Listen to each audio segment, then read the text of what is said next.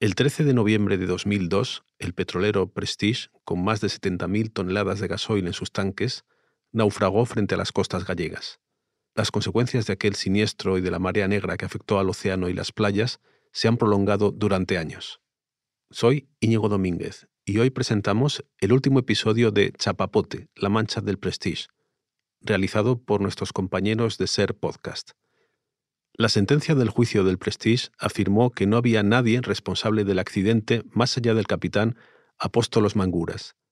El mayor desastre medioambiental de nuestro país se cerró con una sentencia que no contentó a nadie y dejó un pozo de injusticia y tristeza. Gracias por escuchar.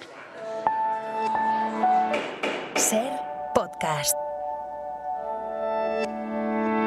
De maneira que se a motivación foi evitar unha catástrofe ou paliala e o previsible era que outra decisión producise consecuencias peores, non se lle pode atribuir este comportamento ninguna responsabilidad penal.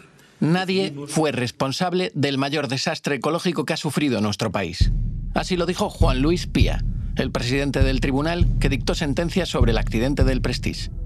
El capitán del barco, Apóstolos Mangouras. Debemos resolver e resolvemos a Apóstolos Ioannis Mangouras. El jefe de máquinas. Nicolás Argiropoulos y a José Luis López Sor González. Y el director general de la Marina Mercante, José Luis López Sors. Los delitos contra o medio ambiente, danos en espazos naturais protegidos e danos... Fueron los únicos que se sentaron en el banquillo de los acusados. Debemos condenar e condenamos a Apóstolos Ioannis Mangouras. Solo Mangouras acabaría siendo condenado por un delito de desobediencia a la autoridad.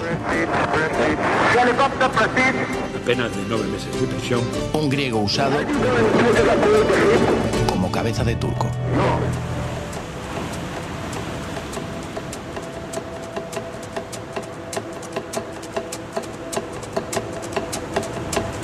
Episodio 4. El juicio. Podíamos habernos perdido en el magma de responsabilidades, porque responsabilidades las había por medio mundo. Un barco que se construye en Japón, que se repara en, en Guangzhou, en Constanza, que va por los Emiratos Árabes, que va por Grecia, que se va a San Petersburgo, pues si queremos buscar responsables de gente que no ha hecho su trabajo bien en todos esos ámbitos, podemos perdernos y podíamos habernos perdido. Si además vamos por las empresas, la clasificadora, la aseguradora, la petrolera, el propietario registral, todo lo que también nos podíamos haber perdido en ese mundo. De manera que yo creo que fue una, una, decisión más o menos inteligente, o más o menos la única que podíamos tomar, porque era lo que teníamos, cuando los sujetos de imputación estaban claros. Álvaro García Ortiz fiscal del caso Prestige, actual fiscal general del Estado. El juicio empezó en los juzgados de Corcubión y acabó casi 10 años después en A Coruña. El traslado de la documentación se realizó en camiones que transportaron hasta 297.000 folios del sumario, 360 tomos de investigación. Para que os hagáis una idea, la sentencia del 11M ocupó 241. Tal era el tamaño de aquel juicio que se tuvo que utilizar el Palacio de Congresos de A Coruña para dar cabida a 2.128 partes personadas, 45 acusaciones particulares, 133 testigos, 98 peritos, 51 abogados y 21 procuradores. Las pruebas que se emplearon en aquel proceso iban llegando a centenares y se acumulaban a la espera de ser analizadas. Muchas de ellas fueron de vital importancia para entender qué pasó en las primeras horas del accidente podemos escuchar, por ejemplo, algunas de las conversaciones mantenidas entre el Prestige, el centro de salvamento de Finisterre y uno de los helicópteros de rescate. ¿Qué te parece si no me suelto?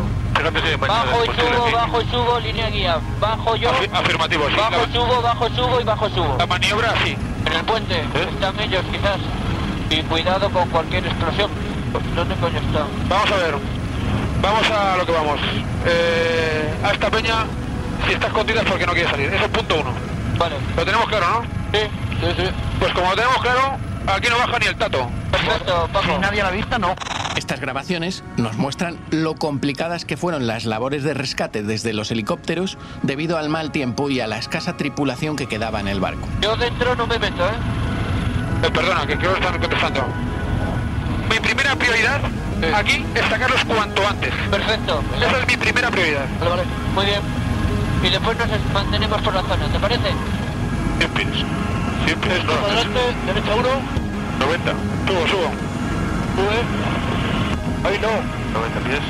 A ver si puedo llamarlo. Pasa popa. Llama a Rubén y dile que vaya a popa. Que vaya a popa. Ya, ya, llama ya. A popa, todos. A popa. 80 pies. 70. Vale, Vale, mantengo, mantengo, mantengo. Oh, puta barco este, cabrón. 70 pies. 65. Aguanta ahí. ¿Va a entrar? ¿Entrando? Puta. Va a venir a por vosotros vuestra puta madre.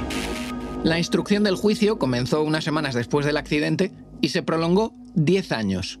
Mientras los jueces investigaban, en España vivíamos el atentado del 11M. Oye, esto- estoy en la coche, ha habido una bomba en el tren y hemos tenido... La llegada de José Luis Rodríguez Zapatero a la presidencia, el fin de la banda terrorista ETA o la victoria de la selección de fútbol en el Mundial. El 15 de octubre de 2012, casi 10 años después y centenares de pruebas mediante, comienza el juicio. Un juicio con tres protagonistas, tres acusados. José Luis López Sors. Director general de la Marina Mercante, nacido en Ferrol en 1941. Al comienzo del juicio tiene 71 años. Las acusaciones solicitan hasta 5 años de cárcel por un delito contra los recursos naturales y el medio ambiente. Nicolaos Argyropoulos. Jefe de máquinas del Prestige, nacido en Grecia el 21 de agosto de 1935. Tiene 77 años cuando comienza el juicio. La Fiscalía solicita delitos contra los recursos naturales y el medio ambiente, daños, desobediencia y resistencia. Piden 7 años de prisión para él. Apóstolos Ioannis Mangouras, capitán del petrolero Prestige. Nacido en Icaria, Grecia, el 30 de noviembre de 1934. Al comienzo del juicio va a cumplir 78 años. La Fiscalía solicita 12 años de cárcel por delitos contra los recursos naturales y el medio ambiente, daños, desobediencia a las autoridades marítimas españolas durante el rescate del buque y resistencia. Recordemos que Mangouras ingresó el 17 de noviembre de 2002 en el centro penitenciario de máxima seguridad de Teixeiro y no salió de allí hasta el 7 de febrero de 2003 gracias a que los armadores del buque pagaron la fianza de 3 millones de euros que le había impuesto el juzgado de Corcubión.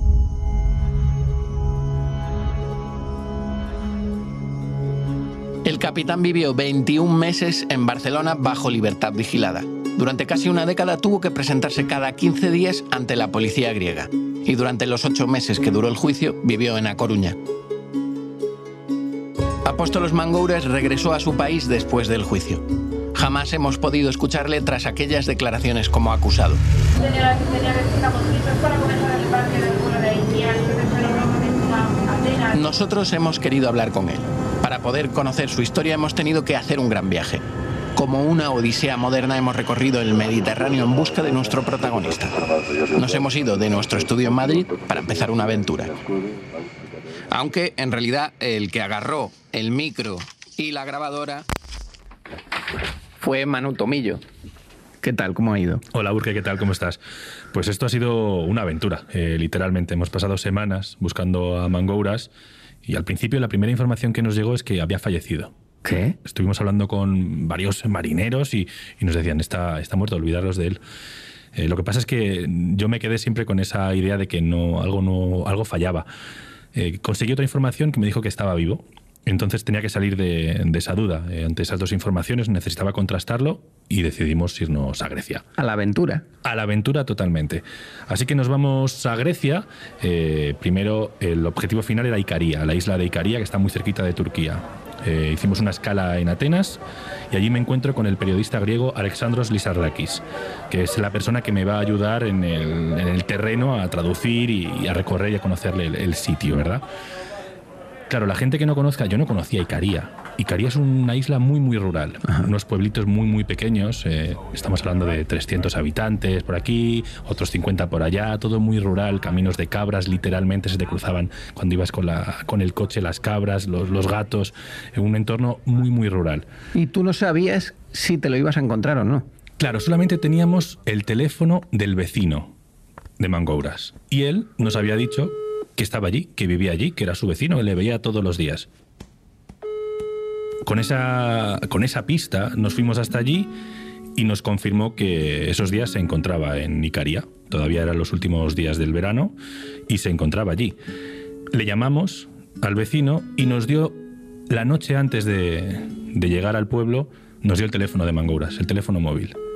Y le llamamos un par de veces. Pero nunca nos cogió el teléfono. Así que decidimos ir hasta allí, hasta el pueblito donde él vive, hasta Carquinagri.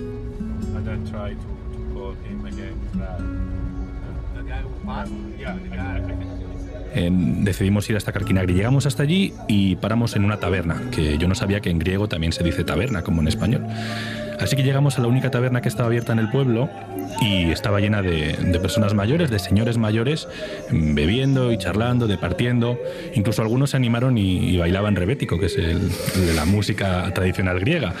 Y allí conocimos y, y el dueño del bar nos explicó que Mangouras iba todas las mañanas a esa taberna a desayunar, a pasar la mañana con sus amigos, que incluso ellos le acercaban en coche hacia, hacia la taberna porque es una persona mayor y que no camina demasiado bien. Así que después de pasar la noche en aquella taberna conociendo a, los tertulianos y conociendo un poco a los vecinos de, del señor Mangouras, al día siguiente nos plantamos allí. Pero no adelantemos acontecimientos. Volvamos al juicio y a esos tres acusados. Por un lado, el, capitán Mangouras, que desde el principio había sido investigado, acusado y, hay que decirlo, encarcelado. El jefe de máquinas, Argiropoulos, que también ocupa dentro de la navegación de un barco una posición similar a la del capitán, por el lado de la fiscalía, me refiero. Y eh, la imputación que realizaba otro importantísimo espectro de acusaciones respecto de la administración del Estado, cuya figura y cuyas decisiones tomó eh, el director general de la Marina Mercantes, eh, López Sors. Una vez que estaba claro, nos quedaba colgado un poco Ireneo Que era el, primer oficial del barco, que bueno, no se sabía muy bien dónde estaba y cómo estaba, y al que no le conseguimos tomar declaración y por tanto no le pudimos imputar, y el resto de las imputaciones o investigaciones fueron, fueron cayendo.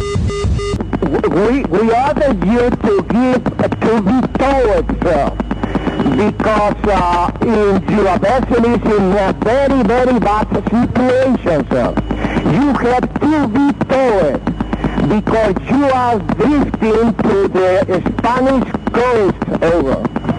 To the vessel. The tugboat received an order from the owners, not from me.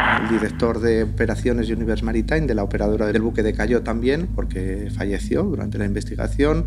Eh, los inspectores de ABS que eh, realizaron o podían haber realizado de una manera negligente la inspección del barco eh, estaban absolutamente ilocalizables en algún lugar del mundo y era, era temerario intentar encontrarlos y construir ningún tipo de falsedad o imprudencia con ellos. Luego fuimos abandonando diferentes escenarios sin que por ello, las partes no impugnaran, no pretendieran que fuéramos contra ellos, porque la batalla jurídica continuaba, no eran decisiones que tomara el juzgado o la fiscalía, sino que eran muy discutidas. Había eh, tantas acusaciones particulares eh, y acciones populares personadas que todo lo que se hacía, todo era discutido y, e impugnado, todo. Frente al banquillo de acusados estaba él, el fiscal del caso y actual fiscal general del Estado, Álvaro García Ortiz. Nos recibe en su despacho el juicio del Prestige marcó su carrera judicial, su primer gran caso y el que le dio notoriedad pública. Y frente al fiscal, los abogados de la defensa.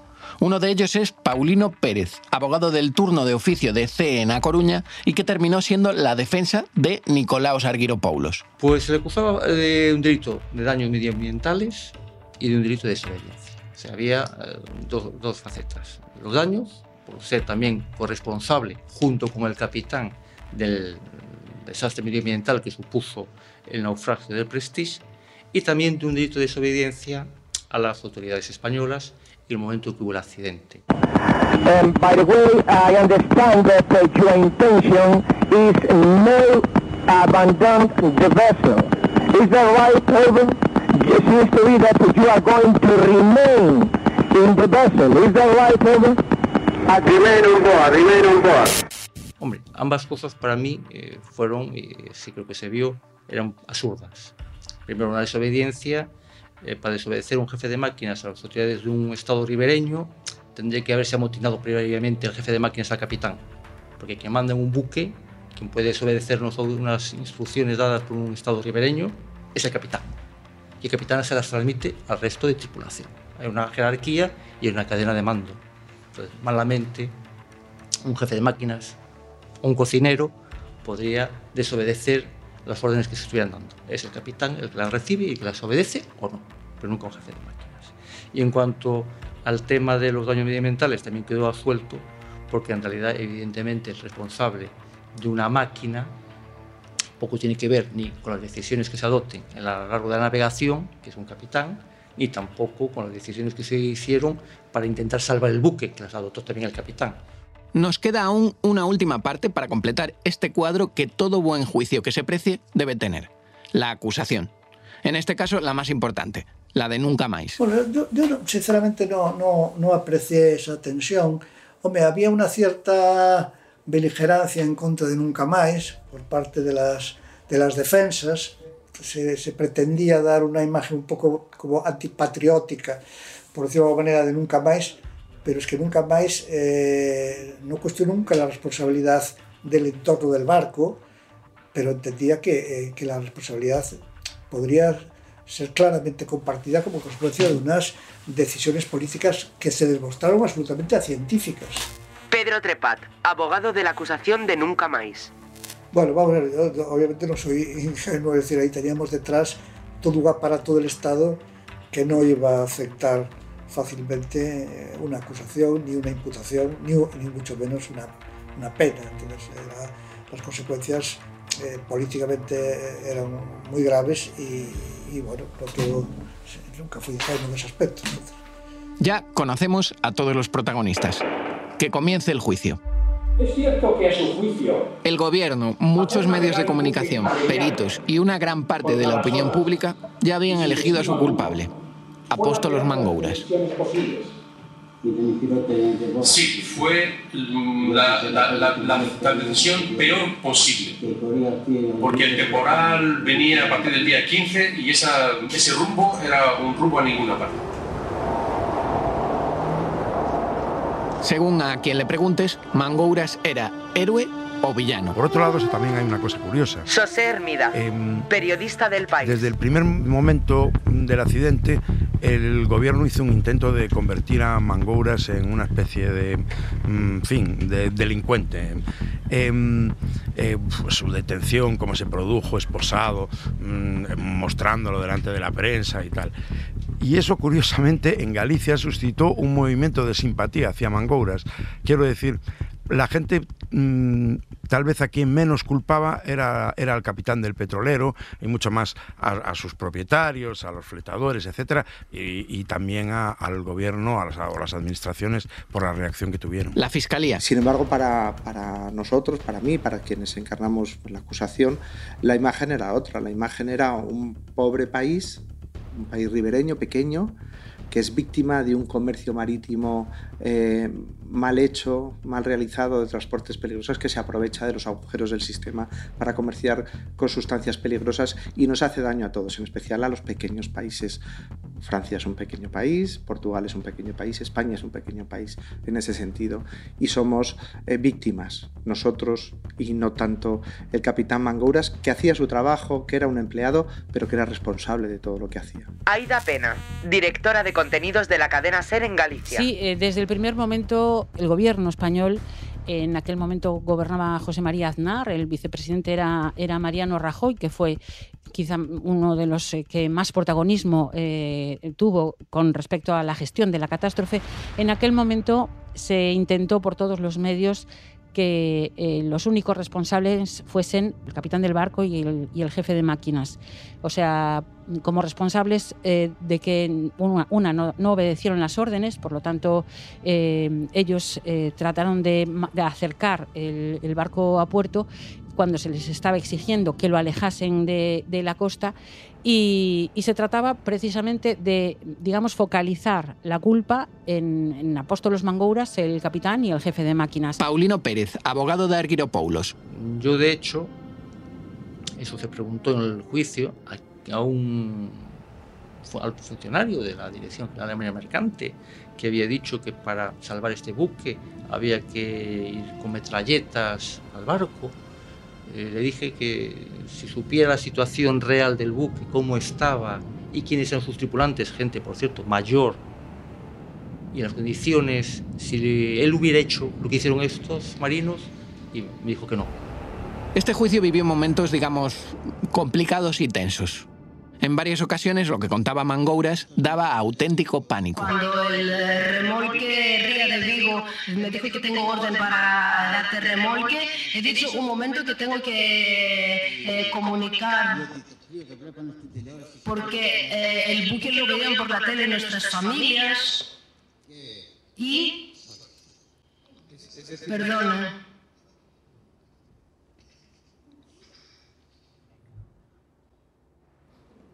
quiere que paremos otro poco, no hay ningún inconveniente. Pues se suspende otros 10 minutos hasta que se tranquilice. Sobre Mangouras yo tengo que decir que tuvo una actitud muy respetuosa hacia el tribunal y hacia cualquiera de nosotros. Eh, así como hemos dicho que, que los eh, abogados o, o que el entorno pudo ser abrupto, bueno, pudo serlo, él todo lo contrario. Es más, yo creo que respondió con sinceridad a las preguntas que le hicimos, con sorprendente sinceridad. Yo en alguna, mostrándole algunos documentos que habían estado perdidos durante nueve años y que yo me imaginaba que no iba a reconocer, él lo reconocía. Eh, algunas cuestiones las reconocía. Es verdad que luego las repreguntas reconducían a eh, los propios abogados, pues como debe ser, reconducían ese testimonio que en principio era inculpatorio para él, pero yo creo que había honestidad en lo que hizo y en lo que él contaba. Y en medio de ese ambiente caldeado que a veces se podía cortar con un cuchillo, el otro gran señalado, José Luis López Sors. Finalmente, como decías, eh, se consigue que el que era en aquel momento director general de la Marina Mercante, José Luis López Sors, se siente también en el banquillo, pero yo eh, creo que había como una especie de, digamos, consigna para evitar que el director general de la Marina Mercante, que era el único responsable de la administración, el único representante político que se sentaba en ese banquillo, finalmente fuese declarado culpable. Entre otras cosas, porque si él fuese declarado culpable de un delito ecológico, le correspondería al Estado pagar la indemnización y era muchísimo dinero. López Sor actuó como cortafuegos, actuó como cortafuegos. Eh, al final el, el ministro Cascos eh, se zafó. Eh, su declaración fue muy digo, divertida, entre comillas. Eso de eh, la ignorancia nos hará libres. No me imagino al director general de los bomberos de Nueva York sentado en un tribunal por no haber impedido el derrumbamiento de las Torres Gemelas. No estaban de cacería. No solo Fraga estuvo de cacería el primer fin de semana tras la tragedia, según ha sabido la SER. El ministro de Fomento, Álvarez Cascos, hizo lo propio en el Pirineo Leridano. También estuvo de caza. Y, y López Sors pues, asumió el papel de, de cordero y degollado y, y actuó como parapeto y como dique declaró que todas sus decisiones, todas las decisiones las había tomado él exclusivamente y bajo su responsabilidad.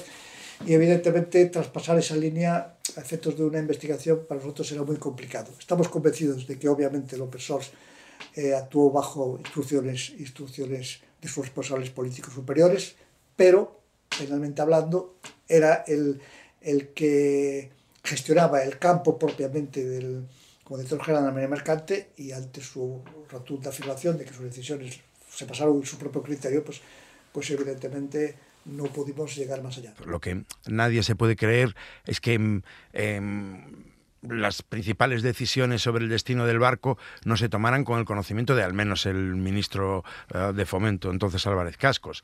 Resulta muy difícil, pero bueno, entiendo que no sé si es un sentido de la lealtad o, o lo que fuese que a él le, le llevó a no, no desviar ninguna clase de, de responsabilidad hacia arriba. Él obviamente también lo tenía, porque era el primer responsable técnico de la materia, pero, pero esas decisiones que se tomaron obviamente eh, eh, eh, desbordaban la parte más técnica o técnico-político que podía ser la de él y, y, entraban de lleno en el campo de lo, de lo político del ministro. Es decir, que al asumir López Sors toda la responsabilidad, el ministro Álvarez Cascos podía respirar tranquilo. El que contamina paga y si el que contamina paga, el que ha contaminado es el Prestige y los responsables son la cadena de empresas que han participado en los distintos niveles de responsabilidad de que el, del funcionamiento del Prestige. Desde la Fiscalía no se apuntaba tan arriba. En el caso de la Administración del Estado, que como digo la Fiscalía no acusó y no perseguía, eh, el director general de la Marina Mercante,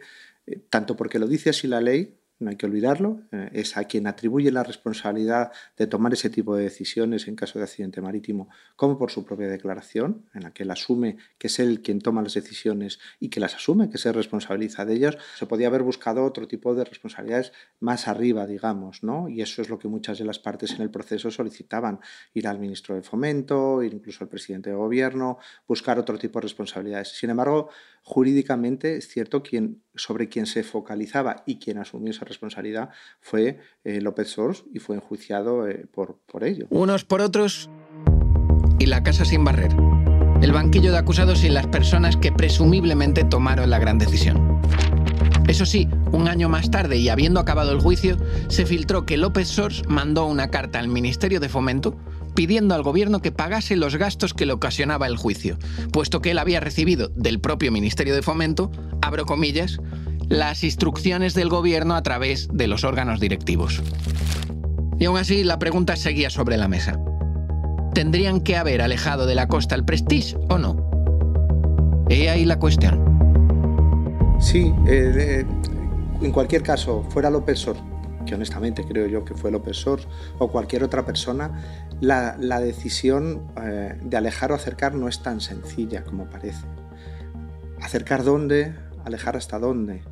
Alejar significa perder el barco, evidentemente, pero también alejar los efectos de una marea que cerca de la costa es mucho más peligrosa. Acercar significa poder salvar algo el barco, no lo sé, pero ¿dónde acercas y cómo acercas y de qué manera?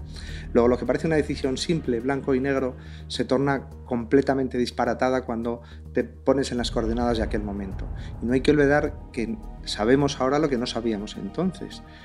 Y a mí me gusta decir una cosa, yo con lo que sé ahora o con lo que sabemos ahora, tantos años después, yo no soy capaz de decir, no lo soy capaz de decir, que fue equivocada ni que fue acertada. Es cierto que ni entendió entonces ni entiende diez años después esa orden de alejamiento por las autoridades españolas que no conducía más que al progresivo deterioro del buque y a la pérdida de su carga. Así es, porque como ya he dicho, pues era la peor decisión posible. Cuando todos los acusados habían podido defenderse, se habían presentado todas las pruebas, habíamos pasado por horas de interrogatorios y escucha de grabaciones, el caso quedó visto para sentencia.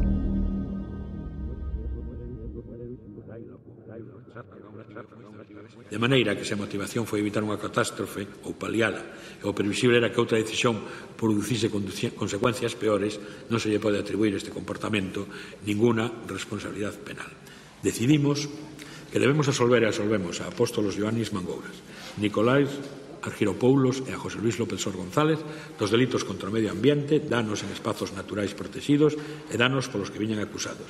E ademais a Nicolás Argiropoulos do delito de desobediencia polo que tamén viña acusado con expresa declaración de oficio de dúas terceiras partes das custas procesuais.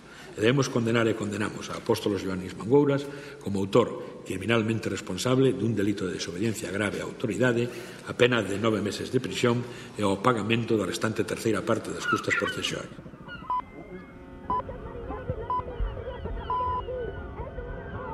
Pues desde Galicia tenemos una última se encuentra en petición de la Junta de Galicia Manuel Fraga nos tardó ocho días en visitar la zona de estiramiento vertical, plastilina en estiramiento vertical. Salen unos pequeños hilitos. Y así es como parecía que acababa esta historia. Aunque nadie quedaba contento con una sentencia que en teoría vendría a poner justicia y que solo trajo desconfianza en las instituciones y en los medios de comunicación. Es muy difícil ir contra una idea preconcebida. Y la idea preconcebida en Galicia, y que ahora mismo es imposible, aún hoy es imposible de destruir, es que el culpable de la marea del Prestige es la administración del Estado y no es un barco en pésimas condiciones que navega por las costas de Galicia. Yo creo que eso está ya eh, instalado y es imposible destruirlo, pero en su momento, bueno, pues cuando estás con los amigos, con los entornos que te mueves, qué tal, sí ha habido que explicar mucho y más y más y más y más y al final ni siquiera la gente tiene la duda de lo que le estás diciendo, ¿no? Nos pasa mucho a los fiscales, siempre piensan que hay detrás de lo que hacemos o decidimos una mano una tercera explicación. En realidad es más simple, te crees, te crees lo que sostienes. Puedes estar equivocado, ojo, nadie tiene la verdad, pero te lo crees. El fiscal García Ortiz dice que ya se había construido una imagen pública imposible de borrar. Las toneladas de chapapote, la indignación por aquella gestión política, los miles de voluntarios, todo eso no se podía limpiar con aquella sentencia. Y una vez que además eh, pues se promulga la sentencia, hay un poco de decepción. Todo en Galicia se vivió con eh, muchísimo drama, con, como una auténtica tragedia, ¿no? o como, como si fuera un punto de inflexión para todos nosotros. ¿no? Hasta aquí hemos llegado, no queremos ninguna más, de ahí el nombre de Nunca Más, la plataforma que lideró de alguna manera todo el movimiento social. Yo creo que para Galicia en general eh, fue decepcionante la sentencia. ¿no? Entre tantas absoluciones, esa sentencia también recoge un reconocimiento a quienes nunca dejaron de pedir justicia, a quienes dijeron basta, nunca más, a quienes señalaron a los responsables políticos en las plazas de medio país. Que se escoite en Santiago, en Madrid, en Bruselas, que se escoite ali onde se teña que escoitar. Galicia encarna a humanidade sensible. Nunca máis. Aunque ahora sepa a poco, también hubo espacio para una pequeña medalla en medio de aquel caso. La sentencia reconocía a Nunca Más por desempeñar, y cito textualmente, un relevante y meritorio papel en la investigación y en este juicio. Tengo que agradecerle al tribunal que hiciera eh, esa mención, porque efectivamente fue para nosotros fue una enorme complejidad. Eh, nuestra actuación fue siempre pro bono, evidentemente, eh, y creo que nuestra labor, dinamizando la causa, buscando la investigación, no dejando a ser posible ninguna laguna, ningún punto negro, ningún agujero negro de todo lo que pudimos con nuestros recursos y nuestros informes técnicos eh, fueron muy buenos, tanto los de daños medioambientales como los propios eh, técnicos que, que, informaron sobre cuáles serían las maniobras correctas de abrigar el barco. Si, eh, nunca más, por ejemplo, fue eh, si nunca más no se hubiese sentado en el banquillo el director, el director general de la Marina Mercante, porque la fiscalía no lo acusaba, y fue nunca más lo que yo lo llevó al banquillo. Yo creo que mmm, la mayoría de los gallegos ya no habían depositado grandes esperanzas en, en, el desenlace del, proceso judicial. Contribuyó sin ninguna duda a consolidar ese, ese escepticismo.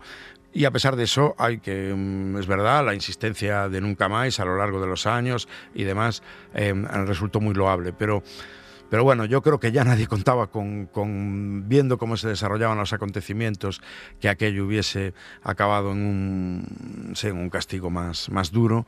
Y, y, y, ese escepticismo obviamente se, se consolidó, se, se afianzó después de la sentencia.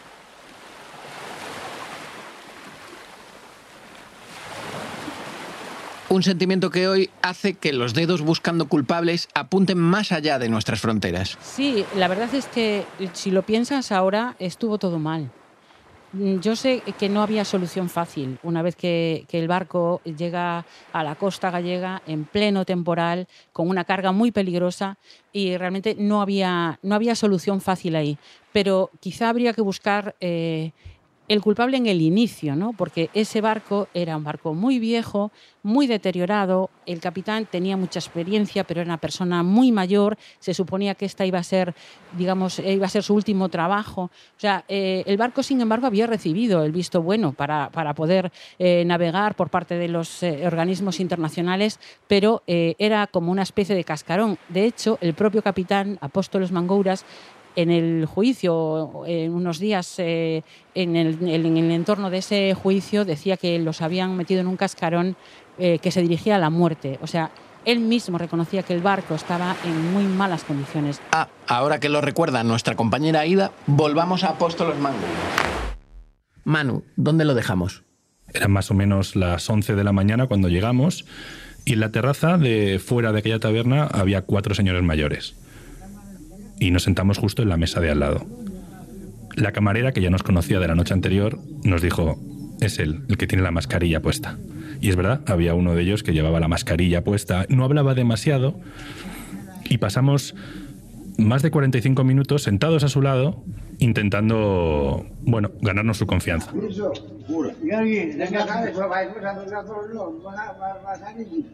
Hablando un poco con ellos, eh, intentando meternos en su conversación. ¿Tú crees que él se lo olía? ¿Que erais periodistas?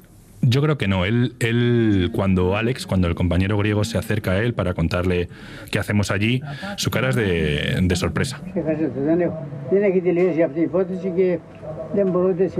Eh, primero nos mira como con cierta... Eso, no se esperaba ese momento. Sí que es cierto que fue muy amable en todo momento con nosotros. Estuvimos hablando fuera de micrófono más de media hora, 45 minutos. Manu, Manuel. Lo que pasa que sí que para él el recuerdo de toda esta historia que hemos contado, de esta, de esta larga aventura, es, fue un shock. Y claro, es muy duro ver a una persona de 87 años que se emociona y que las lágrimas le vienen a los ojos cuando recuerda, nos contaba, cómo pasó dos meses en la cárcel, cómo estuvo en Barcelona viviendo sin poder salir y dejar el país. Y eso para él es un shock increíble. Entonces, llegamos hasta él, nuestra aventura conseguimos encontrar. Nosotros llegamos a, la casa de, Odiseo, pero no quiso hablar a nuestros micrófonos. Así que tuvimos que respetar su decisión. Es lo que tiene el rigor periodístico. El rigor periodístico nos hizo llegar hasta allí, pero nosotros también tenemos que, que aceptar que él no quiera contar esa historia porque le causa tanto dolor ese recuerdo que hace que sea imposible volver a vivirlo de nuevo. Dax. Ok. Dax. Muchas gracias. La conversación con Mangouras acabó de una manera que, que yo no me esperaba. De repente me dijo muchas gracias en español. Y claro, tanto su mirada como su voz nos estaban diciendo que no, que no quería darnos esa entrevista. Y yo pensé que esta historia tenía que acabar así.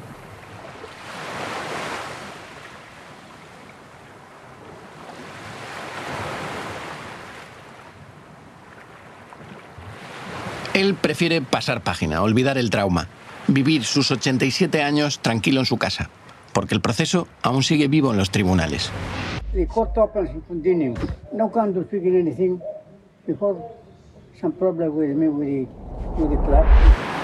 Y como una vieja tormenta, el caso del Prestige aún nos sigue dejando noticias, sentencias, declaraciones de abogados, como olas de una mar de fondo que no termina de calmarse. El caso sigue vivo y muy liado. Así están las cosas. Primero, la justicia española obligó a pagar 855 millones a la aseguradora del Prestige, London Steamship P&A Club. ¿Qué hizo la aseguradora? Abrió un procedimiento arbitral con sede en Londres. Lo último que sabemos es que el 20 de junio de 2022 el Tribunal de Justicia de la Unión Europea estableció que prevalecía la sentencia original de la justicia española, aunque el caso no está cerrado. Por ese juicio aún a flote, Apóstolos Mangouras prefiere guardar silencio. Prefiere guardarse para sí mismo lo que vivió aquel 13 de noviembre a bordo del Prestige.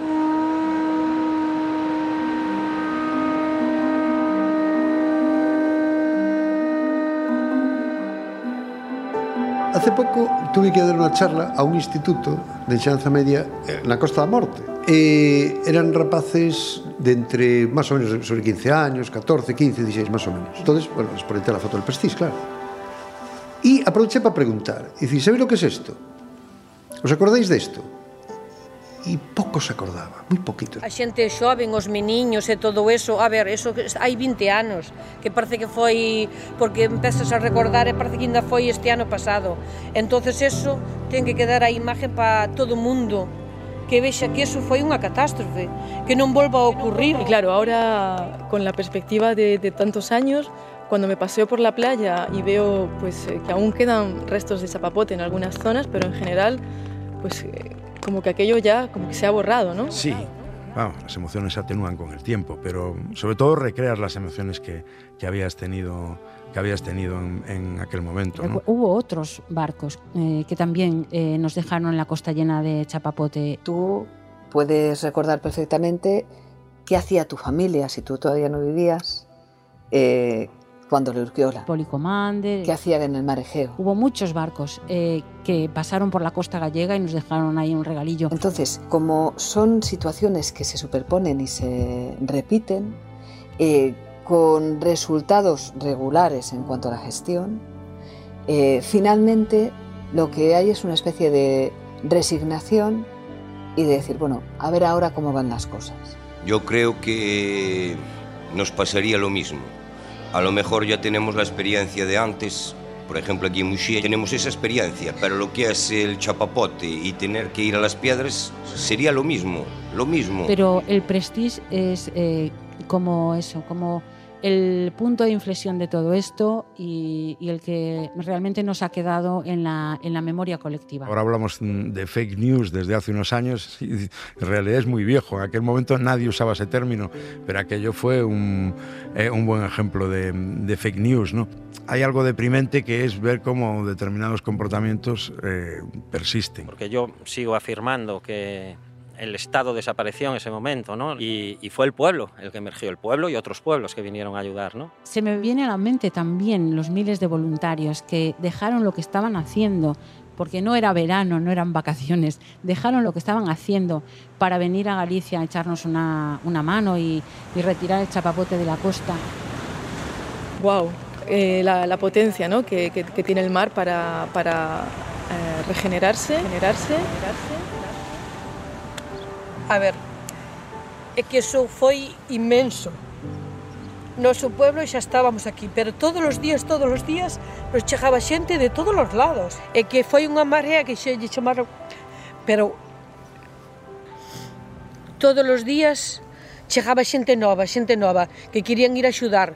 E nós dicíamos, madre mía, que nos dou a vida porque así con tanta xente eh, pois podemos ter grupos en todos os lados, en todos os lados pola mañán, todo o día. Xa estaban aquí mollados, cheos de chapapote, sin comer, porque despois decidimos de montar unhas cociñas na lonja para tomar algo quente porque era no inverno e facía frío. Temos que estar super agradecidos a toda a xente que colaborou con nós, que, que nos dou a vida.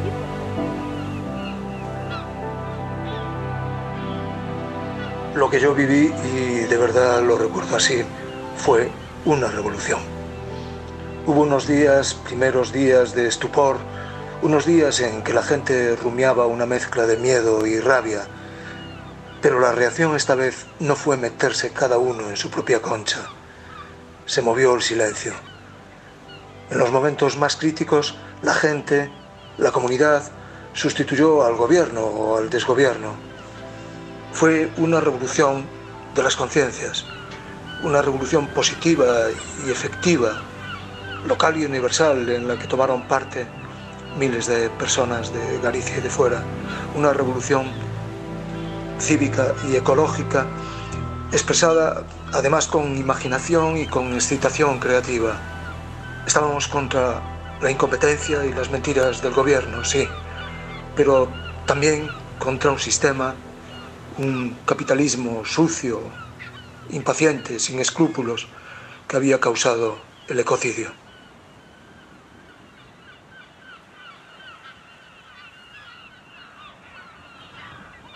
Ya se fueron los voluntarios. No queda ni rastro del chapapote en las costas.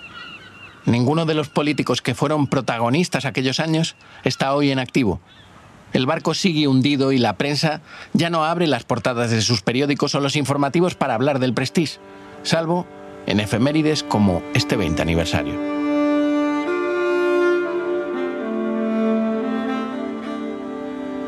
Sin embargo, el recuerdo amargo y el descontento no se han ido. La desafección política sigue ahí. Y aunque el medio ambiente se ha regenerado un poco, el tráfico marítimo es cada vez mayor en un planeta más y más globalizado y que también nos dice basta a causa de la contaminación galopante y el cambio climático. Como en aquella plaza del Obradoiro en 2002, repleta de gente.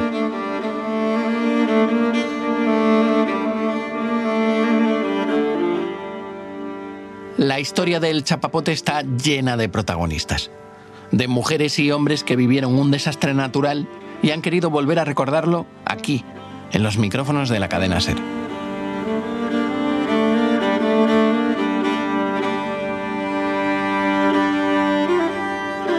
Para que, aunque la justicia dictase su sentencia, todos recordemos la dignidad de un pueblo que se levantó cuando vio el desastre frente a sus casas. Para que a sus recuerdos no se los lleve la marea.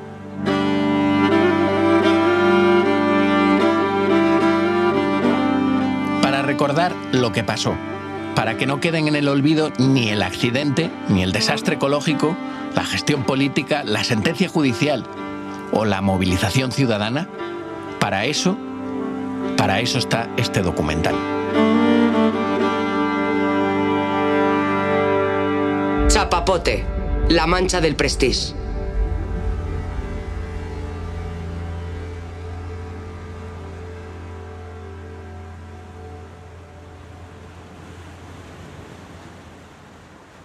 Chapapote, La Mancha del Prestige es un documental de Ser Podcast. Guión y producción, Manu Tomillo. Narración, Manuel Burque. Realización, Roberto García. Asistente de producción, Gema Jiménez. Redes, Mariola Sarrió. Dirección, Ana Alonso. Con la participación del periodista Alexandros Litsardakis. Con la colaboración de las emisoras en Galicia y el servicio de documentación de la cadena SER. Cadena Ser. La radio.